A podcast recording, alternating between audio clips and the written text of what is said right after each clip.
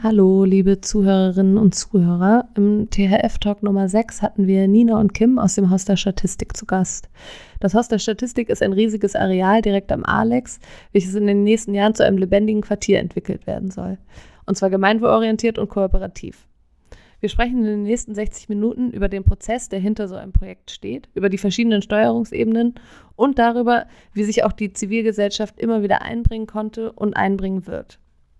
Außerdem erfahrt ihr, was jetzt gerade im Haus der Statistik passiert. Und wir schließen dann ab mit einer Diskussion darüber, was wir hier im Torhaus ähm, und am Tempelhofer Flughafen von so einem Projekt wie dem Haus der Statistik lernen können. Ich wünsche euch ganz viel Spaß beim Zuhören. Hi, freaks. You are listening to THF Radio. Straight out of Torhaus. At Tempelhof Airport.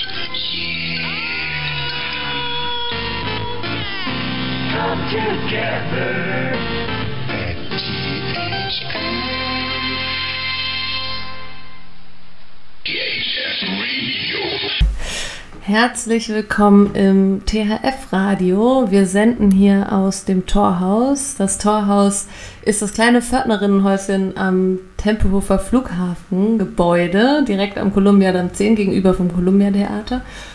Und genau, heute bei mir zu Gast habe ich Nina und Kim vom Haus der Statistik. Und sie werden uns heute ein bisschen berichten über das Haus der Statistik und ähm, die vielen unterschiedlichen Entwicklungsebenen, die es da gibt, die alle, die ich total spannend finde. Ähm, ja, vielleicht erstmal ähm, Hallo, ihr beiden, dass ihr euch auch mal hört. Hallo. Das, damit man mir glaubt, dass ich Hallo, hier alleine sitze. Und ähm, das Haus der Statistik ist ja direkt am Alex, am Alexanderplatz, jetzt auch alles anders Platz getauft. Und ähm, man kennt es vielleicht, das ist äh, dieses riesige Gebäude aus ähm, das ehemalige Haus der Statistik, also ein ganz großes Platten, äh, ein ganz großer Plattenbau mit äh, auch schon rausgerissenen Fenstern, der ganz, ganz lange leer stand. Seit wie vielen Jahren steht das jetzt leer? Seit 2008. Seit 2008. Also elf Jahre. Seit elf Jahren steht das, steht das leer. Und ähm, da passieren jetzt gerade ganz interessante Sachen. Aber erstmal möchte ich von äh, Nina und Kim wissen, äh, wer sie eigentlich sind und äh, genau, wie sie überhaupt dazu kamen, da mitzumachen beim Haus der Statistik. Genau, hallo Thomas, wir freuen uns sehr, heute hier zu sein und ähm, auch ein bisschen über unsere Arbeit sozusagen zu erzählen. Ähm, ich bin Nina, ich bin am Haus der Statistik seit eigentlich fe also fest seit 2018, ähm, wo Kim und ich angefangen haben, in der Werkstatt zu arbeiten als sogenannte, Botschafterin. Das, glaube ich, erklären wir später noch, was das bedeutet. Wie ich zum Haus der Statistik gekommen bin, ich habe äh, 2014 ein Praktikum bei Raumlabor gemacht und Raumlabor ist äh, Mitbegründer eigentlich der Initiative Haus der Statistik und die haben seit eigentlich 2015 immer so Vernetzungsratschläge gemacht und schon da war ich eigentlich auf diesen Vernetzungsratschlägen und ähm, habe dann noch meinen Master gemacht hier an der TU und bin danach ähm, genau fest zum Haus der Statistik gekommen. Ähm, genau, ja. Und bei mir ähm, war es eigentlich so, dass ich ähm, im September 2018 angefangen habe, ähm, eigentlich im Rahmen eines Praktikums am Haus der Statistik zu arbeiten ähm, und dort eben dann auch Teil des Werkstattteams war, vor allem eben für die Phase des integrierten Werkstattverfahrens, was wir eben dann, also was wir gleich auch nochmal näher erklären werden, was das genau war. Und ähm, genau, so bin ich dazu gekommen. Also nicht ganz so lange wie Nina, aber Und ähm, wenn ich das richtig erinnere, gab es dann so eine Aktion, die man vielleicht so als den Auftakt von diesem Projekt irgendwie beschreiben könnte. Und zwar wurde so ein großes Banner am Haus der Statistik angebracht, wo drauf stand, hier entsteht Raum, oder zumindest ist das so, wie ich die, die Geschichte kenne, hier steht, entsteht Raum für Kunst, Kultur und Soziales. Ne? Ähm, wie, was, genau, was hatte es damit auf sich? Was war das für eine, für eine Methodik? Genau, also wie du, wie du ja vorhin schon eingangs erklärt hast, war, steht das Haus eben seit 2008 leer. Davor war das eben das Haus der Statistik ähm, in der ehemaligen DDR und danach wurde das noch genutzt für diese sogenannte Gauk-Behörde. Da wurden auch noch Stasi-Dokumente ähm, aufgearbeitet und man konnte die einsehen und danach stand das Gebäude eigentlich leer seit 2008. Und das Gebäude, also wenn man jetzt über das Haus der Statistik, Haus klingt immer so klein und ich finde, dass man muss eigentlich eher von einem Quartier oder Gebäudekomplex reden, weil das sind eigentlich sieben Gebäude, die teilweise elf Stockwerke hoch sind. Und das sind insgesamt 65.000 Quadratmeter, die einfach leer stehen. Und das mitten in der Stadt. Zentraler geht es eigentlich auch gar nicht. Mitten am Alex. Und es war eigentlich so, schien so ein bisschen, als wäre das vergessen gewesen oder als wäre noch nicht irgendwie als würde dann irgendwann auch eine Bombe so im, einschlagen. Im, toter, Im toten Winkel quasi. Genau, und irgendwann auf einmal stehen da sechs Hochhäuser oder so, niemand hat es gesehen. Aber Äh. so war irgendwie immer so ein bisschen, finde ich, ähm, das Gefühl, wenn man da vorbeigegangen ist. Und dann gab es nämlich 2008 ähm, von der Allianz bedrohter Berliner Atelierhäuser eine Aktion, die illegal war. Und zwar wurden, wurde so ein riesen Banner eigentlich über vier Stockwerke direkt an die Fassade gehangen, die zum Alexanderplatz zeigt. Und das war im Rahmen der Berlin Art Week und das sah auch zuerst sehr offiziell aus, deshalb hing das Banner auch für eine Weile. Und auf dem Banner stand, hier, ähm, hier entstehen für Berlin Räume für Kunst, Kultur, Bildung und Soziales. Und ähm, dann in, als, als Untertext, glaube ich, so zur Erhaltung der innerstädtischen kulturellen und sozialen äh, Infrastruktur entstehen hier Arbeits- und Projekträume oder so. Und ähm, auf diesem Plakat waren dann auch noch drei Logos zu sehen, und zwar das von der EU, das von der Bundesrepublik Deutschland und das von dem Land Berlin. Und davor stand nicht gefördert von, sondern gefordert von. Und diese Aktion hat eigentlich auch, ja, dadurch, dass sie gut platziert war, sage ich auch, und auch ja, gut sichtbar war, eigentlich für jeden, der da an der Kreuzung vorbeigefahren ist oder am Alexanderplatz war, super viel Aufmerksamkeit erzeugt. Und ähm, kurz darauf hat sich eben die Initiative Haus der Statistik gebildet, aus ganz vielen unterschiedlichen Akteuren, die vorher schon in dieser Szene, sage ich mal, von Berlin tätig waren, wo es darum geht, wie können wir Städte eigentlich alternativ entwickeln. Ja. Ja, und ähm, man kann eigentlich schon auch sagen, dass so mit dieser Protestaktion dann 2015, dass das Projekt relativ schnell dann auch Unterstützung gefunden hat. Ähm, also vor allem politisch. Also es wurde noch im Jahr 2015 wurde das in der BVV Mitte, also Bezirksverordnetenversammlung, ähm, von fast allen Parteien eben ähm, befürwortet und unterstützt. Ähm, 2016 ähm, hat das äh, Haus der Statistik, also oder beziehungsweise die Entwicklungen, die dann damals schon stattgefunden haben, auch den Berlin Award, ähm, also als besonders innovatives Projekt ähm, Mhm. gewonnen. Und ähm, dann gab es eigentlich einmal ähm, den ehemaligen Bezirksbürgerme also Bezirksbürgermeister ähm, Dr. Peter Handke als sozusagen Unterstützer erster Stunde, ähm, der das Projekt mit auf den Weg gebracht hat.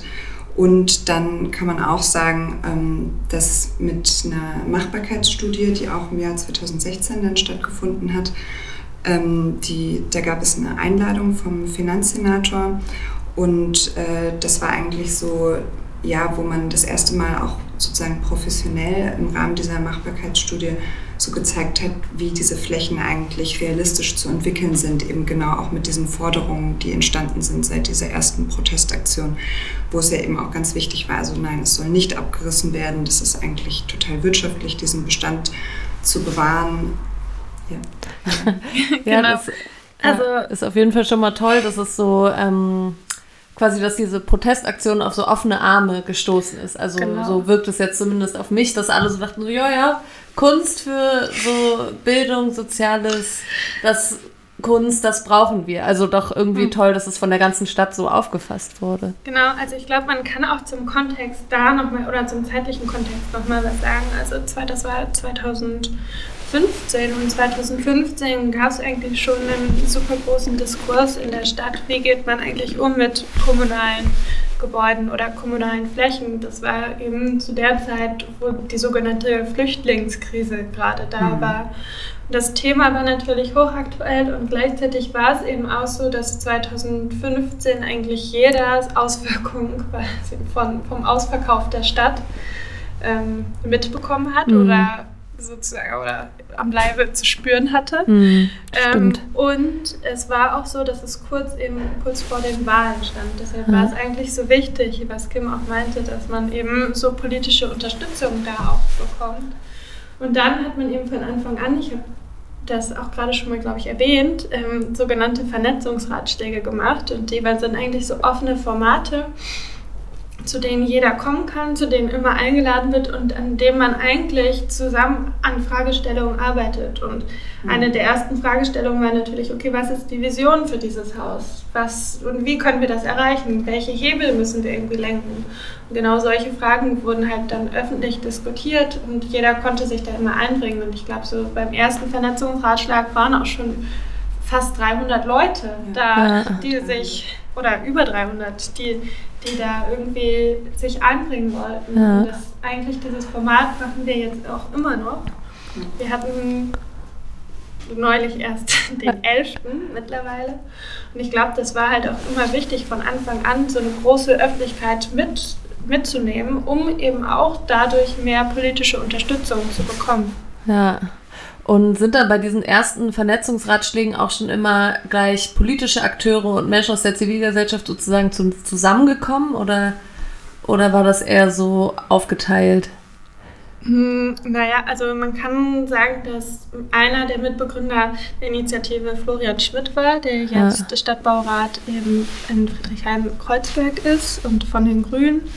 Und ein anderer ähm, Mitbegründer ist auch Florian Schöttle, der ähm, auch unter anderem im Abgeordnetenhaus Berlin-Mitte sitzt für die Linken.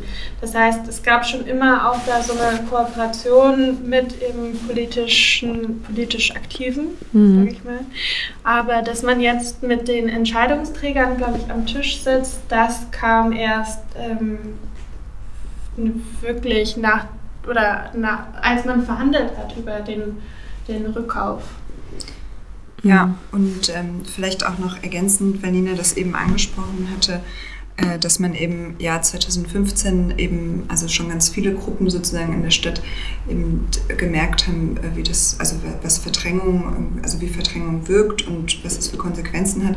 Und äh, bei dem Projekt, glaube ich, auch ganz wichtig, eben die Berliner Verwaltung selbst auch, also ähm, weil es ja am Anfang eigentlich diese Forderung gab nach Räumen für Kultur, Bildung und Soziales und sich natürlich die Leute auch immer fragen, wie ist es denn am Ende zustande gekommen, dass es jetzt eigentlich so eine ähm, Mischnutzung gibt, also sowohl in der Planung oder in der Steuerung, also die, die Koop 5, ähm, also wer dort plant und agiert und auch in der Nutzung, die dort später stattfinden wird. Und da ja, kann man schon sagen, dass also eben auch selbst, also die Berliner Verwaltung selbst ähm, das ganz stark irgendwie zu spüren bekommen hat, so die ähm, Sparpolitik der, der 2000er oder, ähm, und teilweise einfach sehr stark auf der Suche ist nach Flächen, weshalb ja unter anderem jetzt auch ein neues Rathaus auf dem Areal gebaut wird. Ja. Genau, ich glaube, ein wichtiger Schritt, um den zu folgen, fehlt noch. Und zwar nach dieser Machbarkeitsstudie gab es ähm, hat eigentlich das Land Berlin sozusagen in Kurzform gesagt, okay, wir finden die Vision gut irgendwie, die aufgebaut wurde. Okay, das heißt, Aber- erstmal noch mal ganz kurz, Ja. vorher gab es sozusagen Vernetzungsratschlag, aber das war alles eher so aus der Zivilgesellschaft Genau, organisiert. Ja. Und dann wurde eine Machbarkeitsstudie gemacht. Es gab aber trotzdem schon die ganze Zeit Verbindungen zur Politik. Und dann wurde gesagt, ja, okay, klingt gut.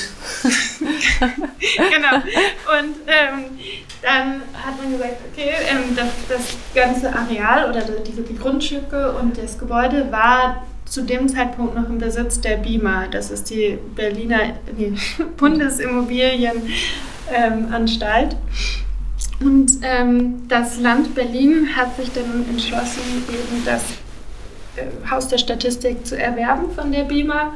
Und ähm, dann haben die da natürlich gesagt, okay, wir machen das nicht einfach so, sondern wir haben jetzt auch mehr Bedarfe oder eigene Bedarfe, die Ah, ja. dadurch auch noch gedeckt werden müssen. Das heißt, zu dieser ursprünglichen Vision, das ganze Haus komplett zu nutzen mit dem Programm der Initiative, kam eben dann noch die Verwaltung und ähm, auch das Thema bezahlbares Wohnen hinzu. Mhm.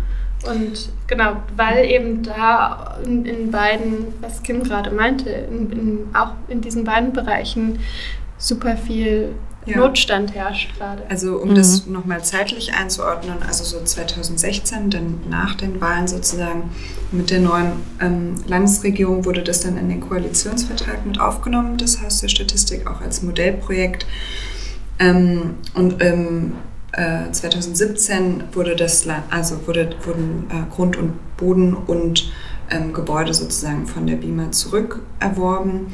Ähm, und das hat dann eigentlich auch nochmal ähm, so den entscheidenden, ähm, war der entscheidende Schritt, um dann die Koop 5, also die Akteursgemeinschaft, die jetzt ähm, die Planung eigentlich aktiv macht, auf den Weg zu bringen. Okay, cool. Dann würde ich sagen, machen wir eine kleine Pause und sprechen gleich nochmal über die Koop 5 und das integrierte Werkstattverfahren. Ich freue mich drauf.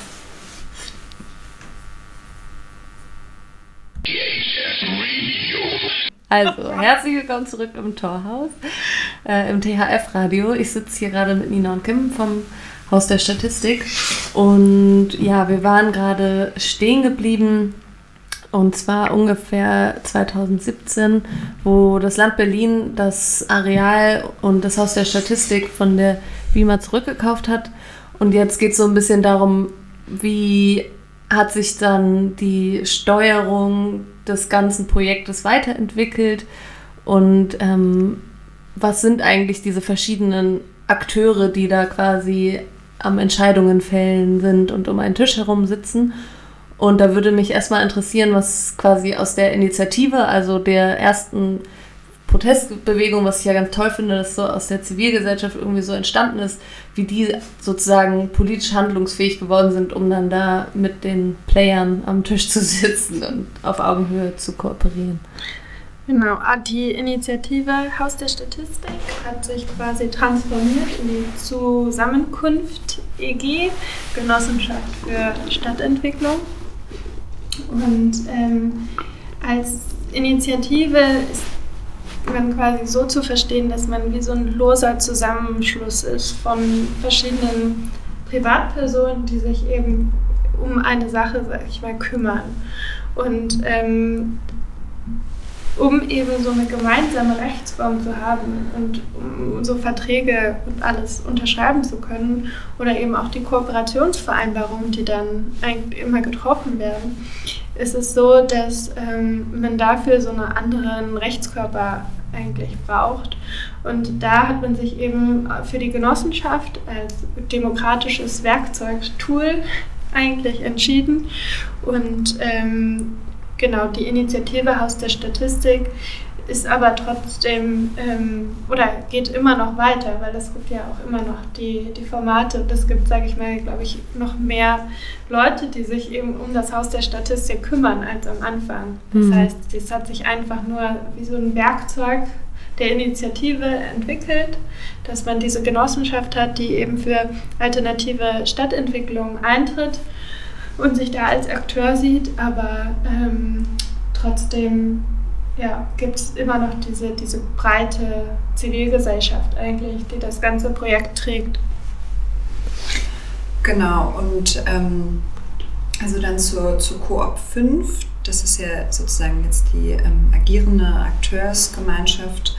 Ähm, kann ich kurz was erzählen? Ähm, also die hat eigentlich dann so im Jahr 2018 ihre Arbeit aufgenommen und äh, die besteht eben im Wesentlichen, oder besteht eben einmal aus, ähm, wie Nina gerade gesagt hat, also natürlich der ZKB, also das ist für Zusammenkunft Berlin EG die Abkürzung, dann der ähm, WBM, das ist eine landeseigene Wohnungsbaugesellschaft, ähm, dann der Bezirk Mitte, die BIM und ähm, Senatsverwaltung für Stadtentwicklung und Wohnen. Und ähm, das Besondere ist, dass eigentlich, also nicht alle von diesen Akteuren, aber dass eigentlich also die Bauherrenschaft und die Nutzung ähm, miteinander einhergeht. Also sozusagen auch ein langfristiges ähm, Interesse an dem Areal weiterhin besteht. Und man kann ähm, eigentlich auch an dieser Akteurskonstellation ganz gut ablesen, was äh, passieren wird eben auf dem Areal, also was auch, ähm, also wie es genutzt werden wird und was auch gebaut werden wird. Also die WBM ähm, als Wohnungsbaugesellschaft wurde mit ins Boot geholt, eigentlich weil eben der Bedarf an Wohnraum, ähm, also in Berlin natürlich gerade sehr aktuell ist und ähm, eben auf dem Areal um das Haus der Statistik äh, werden Wohnungen gebaut und das wird die WBM übernehmen. Das sind äh, 300 Wohnungen, von denen werden 50 Prozent ähm, Sozialwohnungen sein und die anderen werden im Mittel, also sollen nicht mehr als 99 äh, also 9,90 Euro netto kosten. Ähm, dann wird es, gibt es den Bezirk, ähm, der dort Verwaltungsflächen übernehmen wird und ähm, das neue Rathaus bauen wird, das bis spätestens 2028 ähm, fertiggestellt sein soll. Ähm, dann die BIM ähm, als Eigentümerin eigentlich und das Besondere ist da, dass die 80 Prozent der Bestandsflächen, also ähm, genau der existierenden Gebäude als Verwaltungsflächen nutzen werden. Und dann die Senatsverwaltung für Stadtentwicklung und Wohnen, die werden dort selbst keine Flächen nutzen, aber sind eben begleitend mit in dem Prozess einfach aufgrund der städtebaulichen Relevanz auch und der Einordnung dort in dem gesamten Gebiet im Alexanderplatz. Und ähm, die ZKB vertritt natürlich einmal ähm, einfach die Interessen und Forderungen der Initiative und passt sozusagen also ein darauf auf, dass ähm, die, ja, einfach die Forderungen und Bedürfnisse, die es eigentlich seit 2015, also auch aus der Zivilgesellschaft heraus entstanden sind, ähm, weiterhin in den Projekten eine Wichtigkeit haben und mitgenommen werden. Ähm, genau, und werden so, selbst dort aber auch 20 äh, Prozent der Bestandsgebäude nutzen. Das sind ca. 15.000 Quadratmeter und eventuell auch noch Flächen im Neubau. Ja, ja, das ist ja irgendwie toll, dass da so viele unterschiedliche, ähm, also Akteure, relevante politische Akteure zusammenkommen. Und ich stelle mir das dann irgendwie immer so vor, wie so an so einem Tisch und wie die dann alle da zusammenkommen. Aber eigentlich ist es ja total wichtig, wer, wer ähm, zieht die Fäden immer wieder zusammen, wer plant, also wer koordiniert und plant diese ganzen Prozesse, die dann von den Leuten gemacht werden. Ähm, und vor allem, wie, wie? Das ist eine gute Frage. Also ähm, die ganzen Akteure unterschreiben vor, jedem, vor jeder Phase sozusagen eine Kooperationsvereinbarung. Und in dieser Kooperationsvereinbarung ist quasi geklärt, dass alle zusammen die gemeinsame Verantwortung für das Große und Ganze tragen. Das heißt, alle müssen zusammen an einem Strang ziehen eigentlich. Das ist ganz wichtig, dass man das sagt. Und, das, und auf Augenhöhe kooperieren. Genau, ja. und auf Augenhöhe auch kooperieren. Das heißt, es ist niemand hat eine stärkere Meinung oder Durchsetzungskraft als jetzt der andere. Und ähm, diese Kooperationsvereinbarungen regeln dann immer vorab quasi bestimmte Ziele oder Verabredungen, wie zum Beispiel die Flächenverteilung oder so etwas. Und die sind eigentlich auch ein sehr wichtiges Werkzeug, um eben auf so eine gemeinsame Arbeitsebene zu kommen. Und dann ähm, gibt es die immer regelmäßig ähm, ja, Treffen von den ganzen Akteuren. Das sind dann entweder so Steuerungsrunden heißt das oder technische Arbeitsgruppen, die da auch noch zusätzlich von einem Dienstleister moderiert werden und protokolliert werden. Und ich glaube, dass das vor allem auch ganz wichtig ist, dass da sozusagen noch jemand Neutrales ist, der den Überblick hält und auch über auch Sachen festhält eigentlich, das mhm. dokumentiert.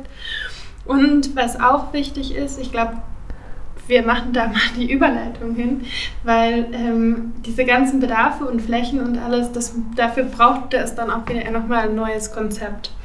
Und dieses äh, Konzept eigentlich ist, ist der Städtebau, dem, was da passieren wird ähm, in Zukunft und wo die Neubauten hinkommen und wie sich das alles in Zukunft irgendwie aussieht, überhaupt erstmal diese Rahmenbedingungen dafür schaffen. Und im Zuge dessen wurde sich eben auch verabredet auf das integrierte Werkstattverfahren im Rahmen von einem Workshop, in dem alle von den Kooperationspartnern teilgenommen haben.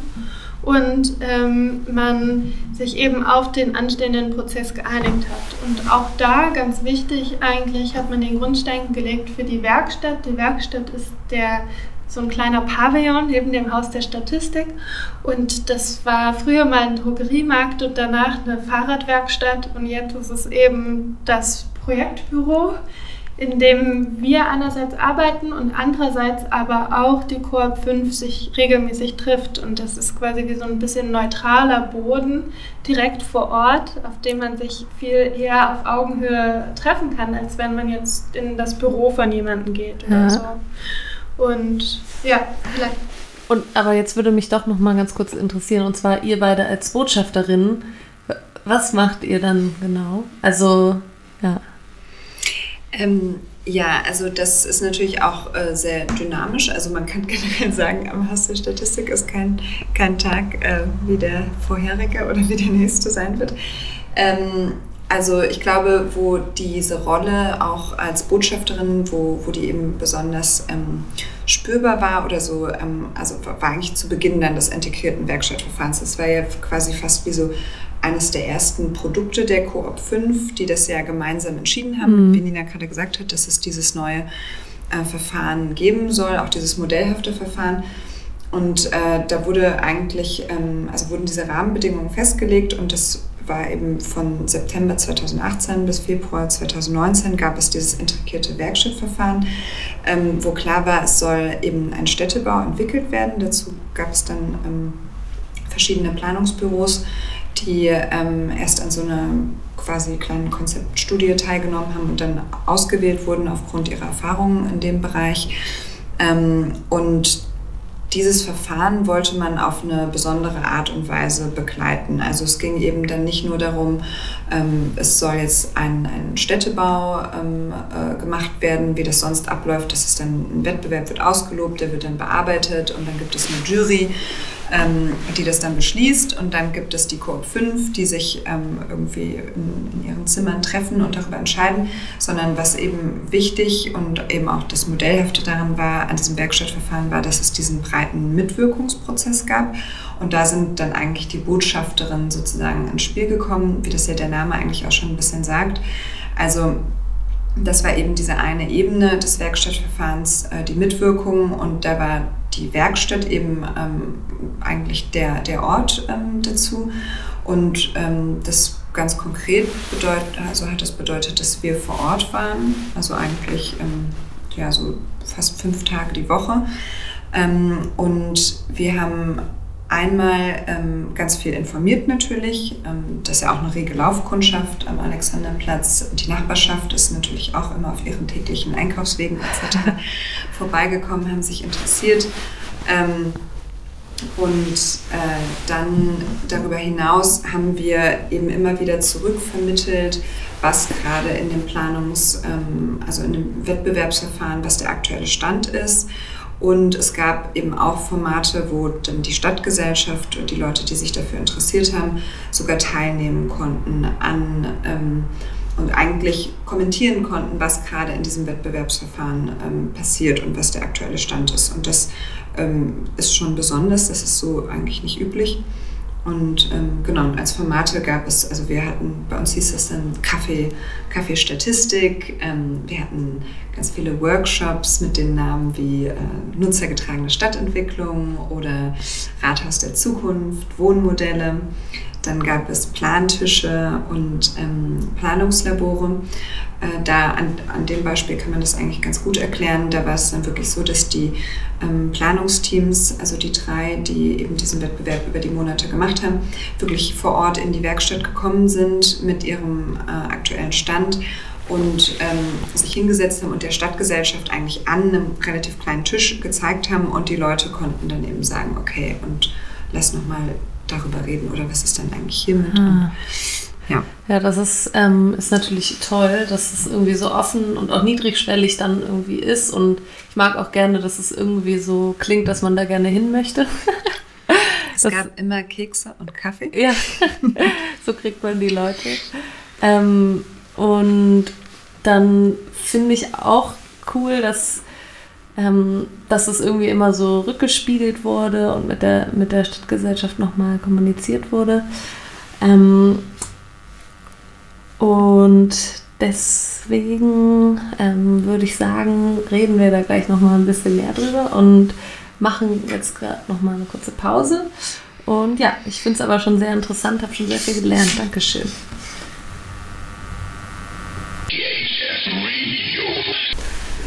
So, willkommen zurück im TRF Radio hier im Torhaus. Ähm, mich würde jetzt noch interessieren, weil, also weil man sagt ja immer Haus der Statistik, Modellprojekt. Ähm, und an einem Modellprojekt bedeutet irgendwie für mich, dass man das so skalieren kann und irgendwo anders nochmal genauso machen kann. Also vielleicht nicht genau so natürlich, aber dass man halt wie so Tools entwickelt, die auch an anderen Orten in der Stadt irgendwie benutzt werden können. Und das ist natürlich total, total toll. Und da würde mich jetzt nochmal interessieren, was genau denn dieses Modellhafte ist, was da entwickelt wird und wurde.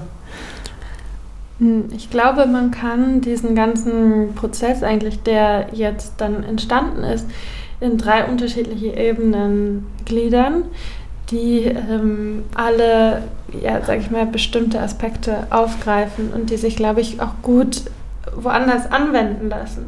Zwar gibt es einmal die Ebene der Steuerung und das ist, sind die Treffen, in denen sich die Koop 5 trifft, wichtige Entscheidungen eigentlich trifft und da ist eben auch besonders, dass eben Politik und Verwaltung so eine Kooperation mit der Stadtgesellschaft oder Zivilgesellschaft eingegangen sind und man da sich eben auf Augenhöhe ähm, trifft und auch Vereinbarungen trifft, an die sich jeder halten muss.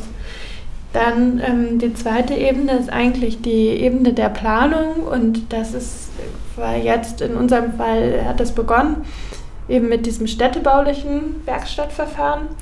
Und das geht jetzt, also das hört jetzt natürlich nicht auf, sondern es geht immer noch weiter. Und da ist eben wichtig zu sagen, dass es dort auch ganz viele Rückkopplungsmomente geben muss mit den Planerinnen oder Gutachterinnen, die ähm, dort was entwerfen eigentlich oder abstimmen. Und ähm, dass die auch immer wieder zu öffentlichen Momenten eingeladen werden und dass es dort ein Dialog überhaupt stattfindet.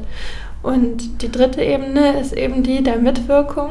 Und ähm, das haben wir jetzt äh, auch Mitwirkung genannt und nicht Beteiligung oder sowas, weil das klingt schon immer so ein bisschen verrucht. Aber da kriegen gleich alle Angst, ja. dass sie frustriert sind danach. genau. Und da ist es eben wichtig, glaube ich, dass man unterschiedliche Angebote hat oder unter, und unterschiedliche ähm, Formate eigentlich schafft. Einmal ganz niedrigschwellige, wo es eben Kaffee und Kekse gibt und wo es eben eher um so einen ähm, Casual Chat eigentlich geht und dann ja. das aber auch weitergeht bis eben zu Workshops und spezifischen Fragestellungen bis hin zu wirklich mitmachen und auch mitentscheiden. Und ich glaube, das war auch wichtig in diesem Prozess, weil am Ende über diese Entwürfe ähm, haben dann eben auch so ein Obergutachtergremium eigentlich entschieden. Und in diesem Gremium waren dann auch Leute aus der Zivilgesellschaft, die dort eine Stimme hatten. Die sogenannten Delegierten. Die, genau, die Delegierten der Stadtgesellschaft, ja. die dort auch mitentscheiden konnten. Und ich glaube, das ist halt super wichtig, einmal für die Glaubhaftigkeit, dann irgendwie auch um diese Unterstützung, die man widerfährt, widerfährt und eben auch für die Lust am Mitmachen, mhm. dass es eben ganz viele unterschiedliche Angebote gibt und sich jeder irgendwie ernst genommen fühlt. Und ähm, dass man, ich glaube, was man schon auch gelernt hat, ist, dass man auch ganz viele Kompromisse schließen muss mhm. und ähm, auch aufeinander zugehen muss, sozusagen. Aber ähm, wichtig ist dennoch, dass es ja so einen allgemeinen Konsens eigentlich gibt über das, was passiert. Mhm. Und würdet ihr sagen, ähm, dass da bei, bei der Mitwirkungsebene, dass da richtig unterschiedliche Leute auch zusammengekommen sind aus der Stadtgesellschaft? Ja, also ähm, auf jeden Fall. Also wir hatten, hatten eigentlich ähm, äh, ja schon ganz verschiedene Gruppen. Ich meine, einmal war das auf jeden Fall die, die Nachbarschaft, die eigentlich äh, durchweg äh, präsent ist, aufgrund einfach der räumlichen Nähe. Ähm, das, das sind natürlich oft, also es sind eher ältere Leute, ähm, die den Ort auch mit, mit ja, einer ganz anderen Zeit verbinden. ähm, da haben wir oft festgestellt, also das, das ist, würde ich auch sagen, die Gruppe, wo es am ehesten auch mal zu Konflikten kam oder zu Punkten, wo man gesagt hat, man kommt gerade gar nicht weiter, auch im Gespräch, ähm, weil das sozusagen das Visionäre, was in dem Projekt so wichtig ist, oder auch so ein, so ein Optimismus in die Zukunft zu schauen, wie man eine Stadt gestalten kann, ähm, mit ganz neuartigen Formen der Kooperation, dass, dass das einfach oft in, bei dieser Gruppe irgendwie ähm, da musste man schon viel Überzeugungsarbeit mhm. leisten. Ähm, und da ging es dann auch oft ganz äh, ja, um so pragmatische Sachen wie, wie läuft das jetzt mit den Stellplätzen und dem Baustellenlärm. Und äh. es gab sogar ein, eine kleine äh, Organisation sogar mal aus, in der Nachbarschaft, die sich dann ähm, auch ein bisschen gegen das Projekt gewehrt haben. Aber das, das war nicht so ja, nee, ja, aber das ist ja auch wichtig irgendwie. Aber genau sowas ist ja auch toll, dass dann durch den Dialog sowas auch wieder aufgelöst ja. werden kann. Ja. Und so oder so wäre da ja irgendwann irgendwas hingebaut worden. Genau. Und dann hätten die Leute da halt auch. Also das sind Sachen, die passieren und Menschen haben Angst vor Veränderung. Ich glaube, das ja. ist ganz normal. Ich glaube auch, also ich meine, das war jetzt auch, man hört leider immer nur die, die sich beschweren, so am lautesten. Und das ist halt, war so typisch, man sieht es an ganz vielen Projekten, dieses Not in my backyard. Prinzip so ein ja. bisschen so, ähm, klar, wir sind für Veränderungen, wir sind auch für, für was Gutes, aber bitte nicht direkt nicht neben mir. Und ich meine, das ähm, war wirklich, also sehr moderat auch alles. Ich meine, man hat wirklich viel Unterstützung auch erfahren und man hat äh, viele viel und Menschen erreicht und auch sehr viel ähm, positives Feedback eigentlich dort ja. auch bekommen. Und das ist halt auch, war auch natürlich sehr bereichernd für die eigene Arbeit. Und dass eben auch das, das Interesse weit über die Nachbarschaft eigentlich auch hinausgereicht mhm. hat. Ja.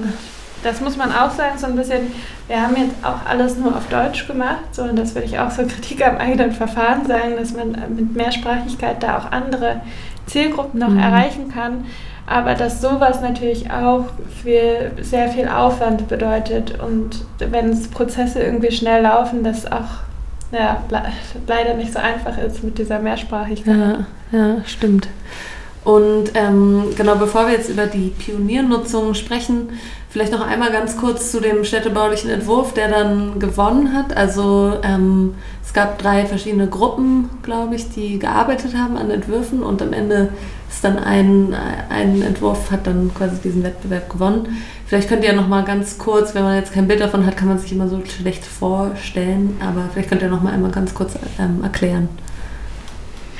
Ja, also ähm, von den drei Planungsteams, ich kann dir noch mal kurz sagen, welche das waren. Also es war Tele Internet Café mit Treibhaus Landschaftsarchitekten Kobe Berlin mit äh, Studio Sörensen Landschaftsarchitektur und ISSS Research and Architecture mit Octagon Architekturkollektiv und Man-Made Land.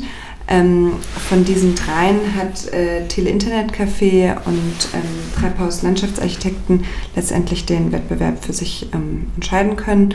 Und äh, ich glaube, bei denen war eine Sache eigentlich von vornherein ähm, sehr wichtig oder wurde sehr viel diskutiert, dass sie eigentlich diese ähm, Idee hatten der kuratierten Erdgeschosse und ähm, ganz viel eigentlich über eine Programmatik gearbeitet haben, bevor sie tatsächlich in so einen räumlichen städtebaulichen Entwurf gegangen sind. Und das wurde ähm, also von Anfang an befürwortet und ähm, hat eigentlich vorgesehen, dass man wirklich sagt, dieses Quartier, was dort entstehen wird, äh, wird letztendlich ganz stark geprägt sein von den Nutzungen, die dort stattfinden. Und dieses, ähm, genau, dieses Planungsteam hat sich einfach darüber sehr viele Gedanken gemacht, an welcher Stelle kann welches Angebot letztendlich stattfinden, welche, wen sprechen wir damit an, ähm, weil sich eben auch dieses Areal in so einer ähm, ja, sehr diversen Situation einordnet, man eben diese ähm, Nachbarschaft im hinteren Bereich hat, die ja von so einer offenen Bauweise geprägt ist, dann hat man die ähm, kommerziellen und eher lauten oder aktiven Nutzungen Richtung Alexanderplatz. Ähm, genau, und da wurde sich, ähm, also hat man sich sehr viele Gedanken gemacht. Ein zweites Thema war auch, wie man ähm, diesen, dieses große Areal ähm, bespielt oder wie man die, den Städtebau so ausgestalten kann, dass keine Angsträume entstehen. Mhm. Also wie, wie, können, ja, wie, kann, wie kann dieser Raum sortiert werden, ähm, welche räumliche Angebote können da entstehen und letztendlich ähm, hat das auch, also ähm, wurde das befürwortet, weil dieses Büro eben äh, vorgesehen hat, dass man eine, eine sehr äh, heterogene ähm, Struktur eigentlich ausbildet, also sich viele Höfe eigentlich oder kleinteilige ähm, ähm, Flächen ausbilden, die unterschiedlich genutzt werden können. Und die haben dann auch mit so Begriffen gearbeitet wie ähm, Kieznischen oder Hm, Habe ich auch Stadtzimmer. gerade gedacht, das klingt Ja. irgendwie kiezig. Genau, und das auch einfach nochmal, ja, auch so entgegengestellt zu einfach so dieser sehr weitläufigen Landschaft um den Alexanderplatz. Ähm, Ja. Und ähm, genau. Das, Ja. Ja. Und ähm, ja, das klingt auf jeden Fall interessant. Ich bin super, super gespannt, wie das dann aussehen wird, weil ich finde, Neubau hat immer gleich so was Neues und das dann zusammen mit Kiez und Nischen ist schon an sich irgendwie ein interessantes Ja. Experiment.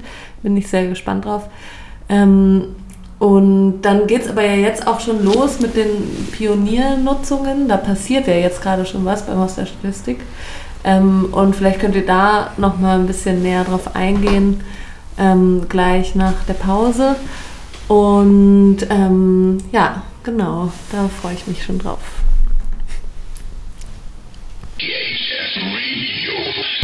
So, willkommen zurück im THF Radio. Ich sitze hier mit Nina und Kim vom Haus der Statistik nach wie vor.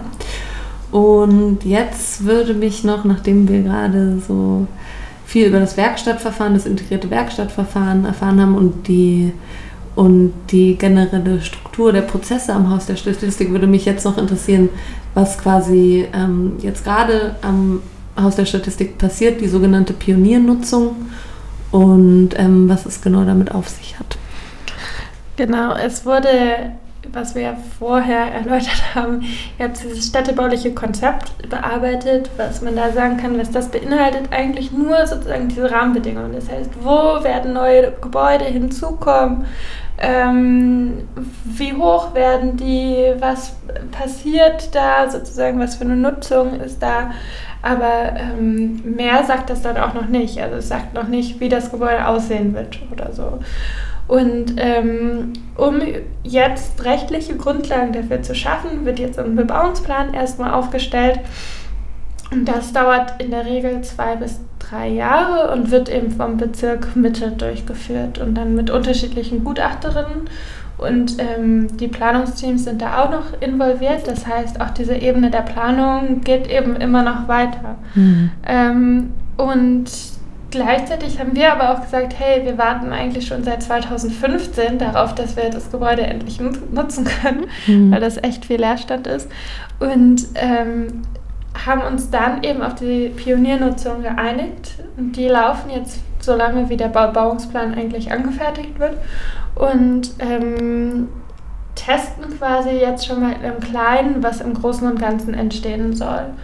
Die Pioniernutzungen beschränken sich ausschließlich auf die Erdgeschosse des Haus der Statistik und ähm, federführend, sage ich mal, organisiert das die Genossenschaft, also die Genossenschaft für Stadtentwicklung, für eben die Initiative oder für die, das Programm der Initiative. Und zwar finden da gemeinwohlorientierte und kooperative Nutzung ähm, statt die das Haus der Statistik beleben sollen. Und wir haben jetzt durch Kooperation mit unterschiedlichen Akteuren es bereits geschafft, zwei der sieben Gebäudeteile zu öffnen und jetzt im Dezember nochmal ähm, ein weiteres. Und was man da eben sagen kann, dass die Nutzung aus eben Bildung, Kultur, Kunst und Kultur, Soziales und der Nachbarschaft kommen und sich eigentlich schon aus diesen großen Themen kleinere Themen gebildet haben. Und das ist zum einen das Haus der Materialisierung, was jetzt im Dezember aufmacht,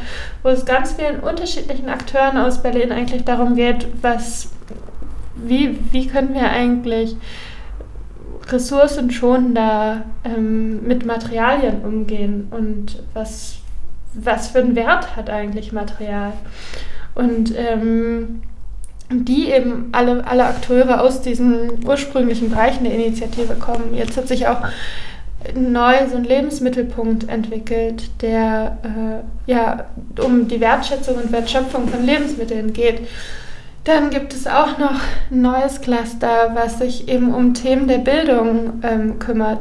Und man kann da sagen, dass sich eigentlich ganz viele Akteure zusammengefunden haben, denen es darum geht, wie wollen wir eigentlich in Zukunft leben oder wie wollen wir in Zukunft arbeiten oder lernen. Ja. Und man das so ein bisschen als Experiment sehen kann, dass Fragen sozusagen für morgen klären können. Und das meintest du, glaube ich, auch gerade irgendwann mal, dass es eigentlich darum geht, um so eine Vision oder Utopie. Und wie, wie kann man diese Utopie oder Vision eigentlich implementieren? Was für Strukturen brauchen wir? Wie werden Entscheidungen getroffen? Was für Räume brauchen wir eigentlich? Ähm, mhm. Ähm, genau das alles sind so Fragen, die wir in diesen Pioniernutzungen jetzt anfangen wollen zu, zu stellen.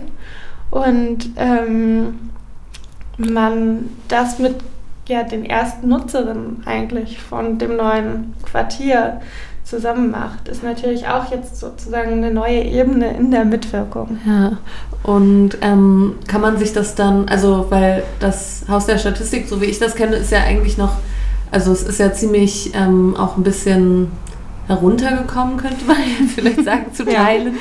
Ja. Und äh, jetzt angefangen ist zu nutzen, also wenn ich das jetzt richtig verstanden habe, auch nicht wohnen, sondern eher auch mhm. öffentlich zugängliche Formate. Irgendwie Dinge ja. werden ausprobiert. Äh, aber ähm, genau, werden die dann so improvisiert da reingebaut oder wird das dann schon längerfristig irgendwie teilweise saniert oder wie kann man sich das vorstellen? Also ähm, ich glaube, Experiment ist das Beste, was ja. es beschreibt, weil diese Pioniernutzungen sind in der Tat nur eine Zwischennutzung. Das okay. heißt, sie beschränken sich wirklich ausschließlich auf ähm, diese Zeit, wo jetzt der Bebauungsplan erstellt wird und danach wird es komplett saniert. Unsere Hoffnung aber, warum das jetzt keine Zwischennutzung ist oder heißt, ist, dass wir gerne die Nutzungen, die sich jetzt etablieren, natürlich auch noch weiter in den Prozess ja. tragen oder haben möchten. Und ähm, dass Nutzung eventuell eben in dann schon fertiggestellte Gebäudeteile oder sowas ja, ziehen können. Ja. Ähm, das können wir jetzt noch nicht garantieren, aber das ist natürlich unser großer Wunsch, dass es irgendwie so passiert. Und, könnte das auch in den Entwurf dann noch so ein bisschen mit einfließen? Also wenn man jetzt merkt, hey, das und das hat mega gut funktioniert, das soll unbedingt ja, jetzt so also, bleiben. Wie gesagt, es wurde nur der Städtebau bisher ja. ja, sag mal, definiert. Und das eigentlich, was dann in den Häusern stattfindet oder wie, wie Räume sind oder so, das ist jetzt das ist eigentlich noch offen und das gilt mhm. es jetzt auch rauszufinden. Ja. Und für diese Pioniernutzung, da sind wir eigentlich so wirklich äh, nur die eigentlich gibt es, gab es nur ein Dach über dem Kopf. so sind wir gestartet. Es gab jetzt keinen Strom in den Gebäuden, es gab kein Wasser, es gab teilweise keine Fenster, es gibt keine Heizung. Also es sind wirklich so ähm, eigentlich Zustände, wo viele sich oder viele sich nicht vorstellen können, überhaupt was zu machen und auf der anderen Seite viele sich aber auch vorstellen können, was zu machen. Mhm. Und dadurch, dass man eben viele ist, hat man es auch geschafft, sozusagen da jetzt irgendwie eine Atmosphäre zu kreieren, wo man sich gerne aufhält und wo was auch immer mehr an Leute anlockt eigentlich. Mhm. Und ähm, ich finde das ja gerade auch ähm, im Zusammenhang jetzt mit dem Flughafengebäude irgendwie ziemlich interessant, weil ähm, hier haben wir auch eine riesige leerstehende Fläche. Also es sind über 300.000 Quadratmeter, die nicht alle leer stehen, aber die teilweise leer stehen. Und jetzt, wo du das so erzählt hast vom Haus der Statistik, so, hm, da ist das Flughafengebäude vielleicht sogar noch besser in Schuss. Also immerhin gibt es da Fenster und größtenteils auch Heizung aber ähm, hier jetzt gerade nicht im Torhaus. aber ich meine, das, ich glaube, das große Problem hier ist tatsächlich auch ähm, durch diesen Verwaltungs-, also durch diese Steuerungsebene, die sehr, sehr doll von verwalterischen ähm, Strukturen geprägt ist, gibt es so eine dolle ähm, auch Angst davor, dass irgendwem mhm. ein Stein auf den Kopf fällt oder so. Mhm. Habt ihr auch, habt ihr das, habt ihr das auch? Weil ich meine, das müsste da ja eigentlich auch ein Problem sein. Ähm, ja, also ich glaube, da kann man schon auch sagen, dass die Arbeit der Koop 5 ähm, sich auch bei den Pioniernutzungen ähm, irgendwie nochmal ganz gut zeigt, weil es ist ja, also es hört sich natürlich dann alles so äh, ganz toll an, aber das ist ja, also letztendlich ähm, liegt es auch daran, dass die BIM, die ja Eigentümer irgendwie der Bestandsgebäude sind, die auch gerade ja saniert werden, also das ist ja wirklich auch de facto eine Baustelle mit einem Bauzaun, ähm, immer wieder durch eben diese Aushandlungsprozesse ähm, also davon auch überzeugt wurden, dass das ähm, möglich ist, diese Pioniernutzung jetzt schon zu etablieren und zu machen.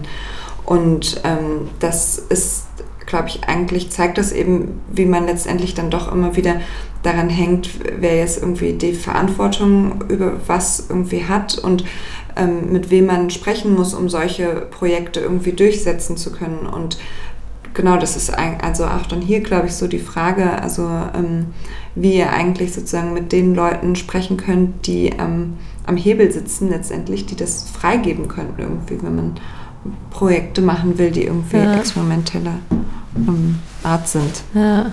So. Ja, ich glaube tatsächlich, dass ein, großer, ähm, ein großes Problem dieses, dieses, ähm, dieses, dieses Nicht-Verantwortung übernehmen wollen, weil, weil es einfach wie so ein großes, unberechenbares Monstrum wirkt oder so. Mhm. Auch viel, glaube ich, für die, für die ähm, verschiedenen politischen Akteure und so. Aber genau deswegen ja auch toll, dass wenn es eben von Anfang an so verlagert wird, die Verantwortung, dass du eben nicht, also verlagert plus, aber trotzdem festgeschrieben. Ich glaube, hier ist das Problem auch, ist es auch, glaube ich, nicht so richtig dann festgeschrieben, wer verantwortlich ist und wenn, dann werden vielleicht einzelne Personen sogar dann noch belangt oder so, wenn irgendwas passiert. Was natürlich irgendwie so ein Unding ist, weil dann sagen natürlich alle so, mhm. ich gebe da jetzt auf jeden Fall kein Go für und so.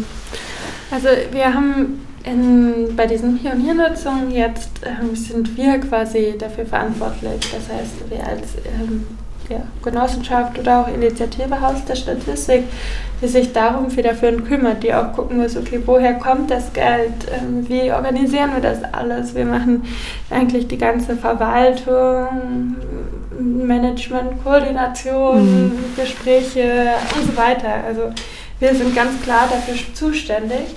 Und ähm, was wir allerdings gemacht haben, ist, dass wir da auch gesagt haben, okay, wir, wie werden eigentlich so, wie wird das Leitbild eigentlich beschlossen und wie wird, ähm, wie werden auch Nutzerinnen ausgewählt. Und deshalb haben wir so ein Gremium gegründet und in diesem Gremium sind eben alle Vertreterinnen der Coop 5, also ja, ja. Auch, auch, von den Steuerern und aber auch Leute aus den Bereichen Kunst, Kultur, Bildung, ähm, Soziales, ne, der Nachbarschaft das, und ähm, jetzt neu dazugekommen auch das Thema Klima und Ernährung, weil das mhm. eben auch eine wichtige Rolle spielt. Mhm. Und ich glaube, das ist auch da wichtig, quasi von, wenn man eben so eine, die Verantwortung abgibt oder ähm, jemand anderem ähm, machen lässt, dass dort ähm, man auf der anderen Seite auch Transparenz, Transparenz schafft ja. und eben auch wieder andere Ebenen mit ins Boot holt, ja. sozusagen, und die nicht dann links liegen lässt. Ich glaube, das ist auch super wichtig, dass dann die ähm, Akteure auch abgedatet werden und ähm, ja, im Prozess beteiligt sind. Und ich glaube, das ist ja, ja. ja. Ja, ich finde jetzt nochmal auch ähm, zum Thema, was vielleicht der Flughafen aus der Statistik lernen kann, weil ich finde, es gibt irgendwie schon interessante Parallelen auch in dem Sinn, also in dieser, hier nennt man das dann so Gigantomanie, also ich glaube, mhm. der Flughafen ist schon, schon ein bisschen größenwahnsinniger, einfach auch als, weil es einfach mhm. ein Flughafen ist, so, aber aus der Statistik ist ja auch eigentlich wie Büroflächen, also jetzt nicht unbedingt die attraktivste Bausubstanz irgendwie, was natürlich alles restauriert wird auch und renoviert wird, aber, mhm. ähm, aber trotzdem ist es irgendwie so eine Art Umnutzung, wie machen wir daraus jetzt irgendwie ein lebendiges Quartier, was hier ja auch an oberster Stelle steht, mhm. so diese Frage. Ähm, und was genau, was, was ist denn so euer Eindruck? Ich denke manchmal so ein bisschen, jetzt fliegen halt alle gerade so zum Haus der Statistik, das leuchtet ganz hell und da gibt es so ganz viel Aufmerksamkeit. Ich meine, ähm, Senats Verwaltung für Stadtentwicklung und Wohnen, die haben ja auch den Hut auf für das, für das Flughafengebäude. Vielleicht ist jetzt dadurch, dass da aber dann sozusagen so gutes, gute Sachen und es funktioniert und bla bla bla und dann redet niemand mehr über das Flughafengebäude oder ja, was, was denkt ihr dazu? Also ich glaube, das ist eine sehr große Chance eigentlich von Berlin, dass es eben an mehreren Standorten in unterschiedlichen Kontexten eben diese Gebäude gibt, die alle unter der Prämisse gemeinwohlorientiert und kooperativ entwickelt werden sollen. Und ähm, ich denke, das ist eine, eigentlich eine großartige Chance, hier dieses ganze Flughafengebäude zu haben und das Areal darum.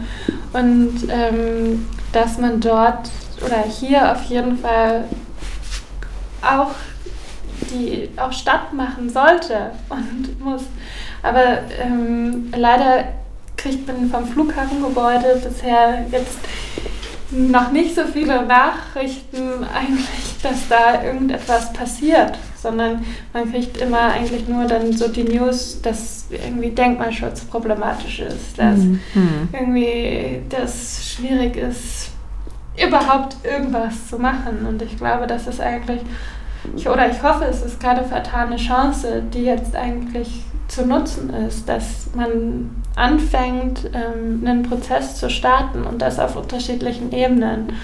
Und ich glaube, ja, das, das kann man sich vielleicht ein bisschen abgucken, eben, dass es diese unterschiedlichen Ebenen gibt, des Mitmachens und Mitsprechens und der Planung und ähm, der Steuerung, die alle halt äh, ja, zusammenlaufen müssen und wieder auseinandergehen müssen und dann wieder zusammenlaufen müssen.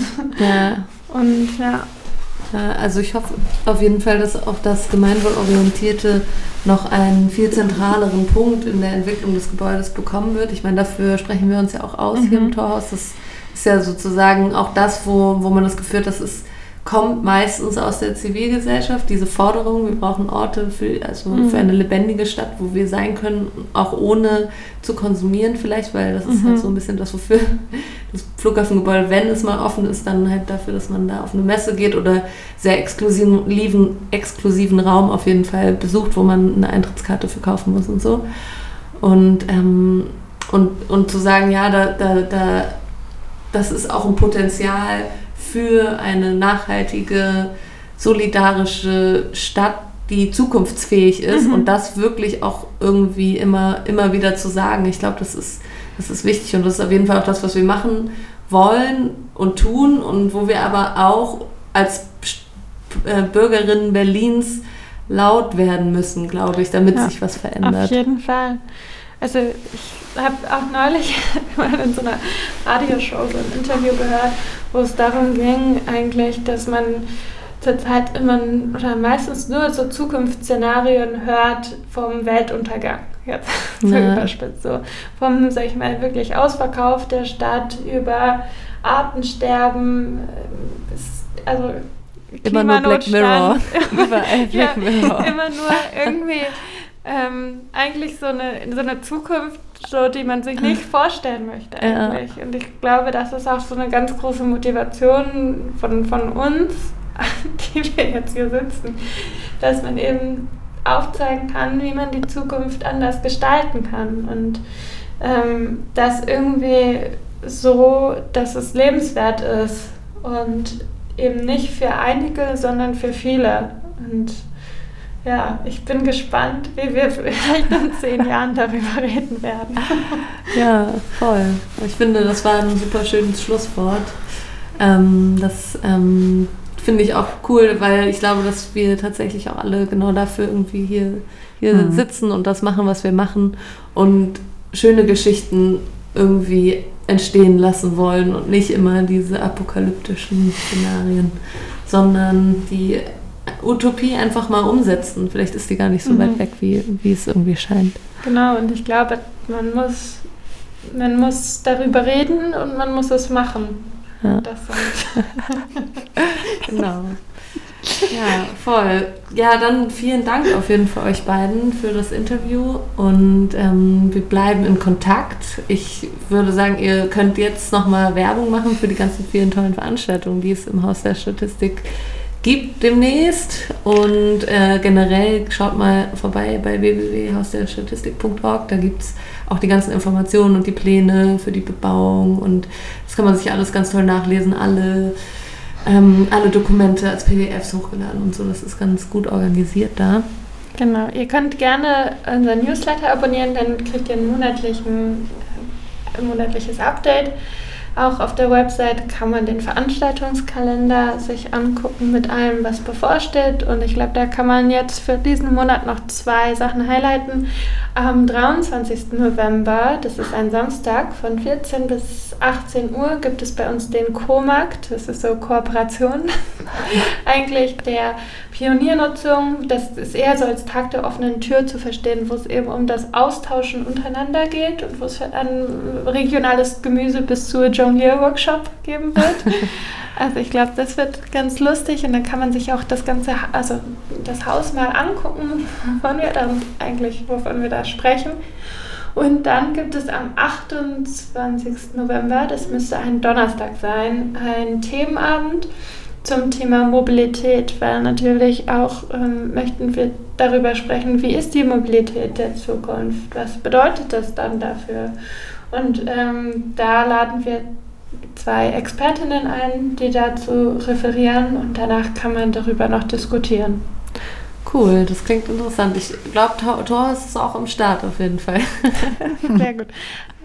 Also ich jetzt nicht, aber, aber genau das. Vielleicht kann man das noch Komm vorbei. Und zwar beim Markt sollen, sollen wir unter anderem reden wir mit dem Torhaus über eben Gemeinwohl und was Gemeinwohl bedeutet. Und da kann man sehr gerne mitreden. Ja, komm vorbei. Okay, cool. Vielen Dank fürs ja. Zuhören. Danke für die Einladung. Gerne. Und bis bald.